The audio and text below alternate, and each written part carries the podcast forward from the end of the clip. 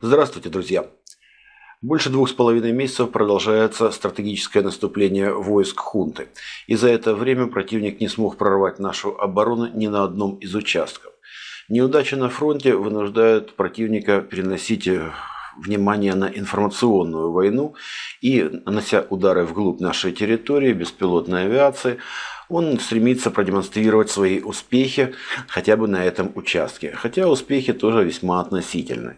За выходные ему удалось достичь единственного результата в Новгородской области на аэродроме Сольце, где был уничтожен ударом квадрокоптера Ту-22М3. Причем э, квадрокоптер был запущен откуда-то неподалеку, потому что дальность их полета составляет не более там, двух десятков километров.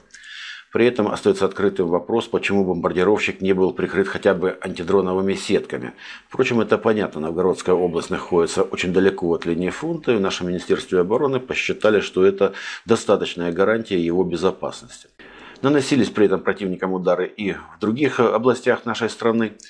Три БПЛА на выходные свалились в Ростовской области, при этом ПВО не применялось тоже из-за малого размера цели.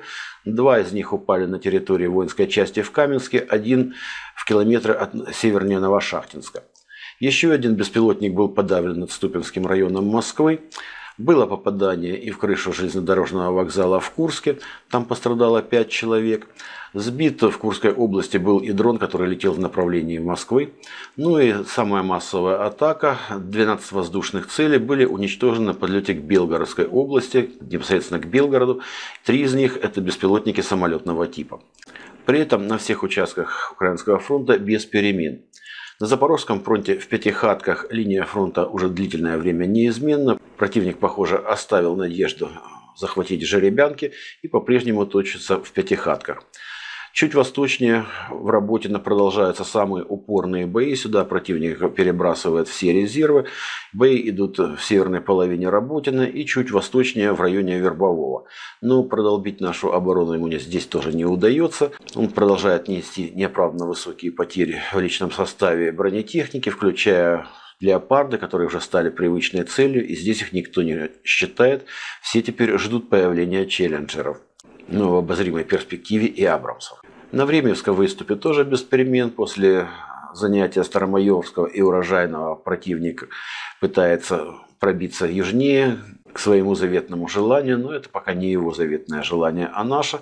И здесь успеха у него нет, точно так же он без особого успеха атакует приютное. В Угледаре, Маринке, Авдеевке линия фронта неизменна. Противник не пытается атаковать там большими силами, ведет только разведку боем.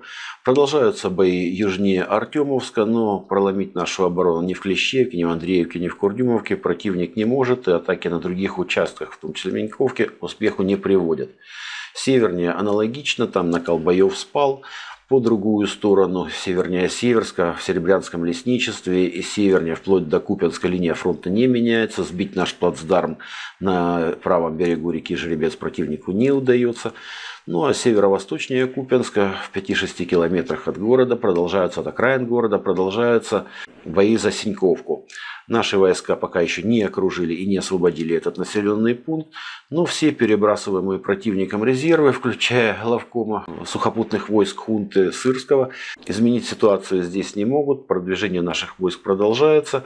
И если подтвердится информация о том, что нашими войсками уничтожена наведенная переправа через Оскол возле Купенска, то ситуация на левом берегу Оскола для вооруженных сил хунты еще существенно ухудшится. В целом можно констатировать, что прогноз генерала Ходжеса и компании о том, что до конца этого лета противник сумеет захватить Крым, накрылись медным тазом, как, в общем-то, и вся стратегическая наступательная операция хунты.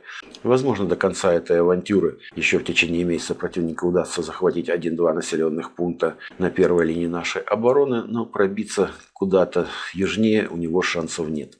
Как будут развиваться события после этого, зависит от того решения, которое будет принято в Москве. Но узнаем об этом мы уже по факту. На этом пока все. Всего вам доброго. До победы.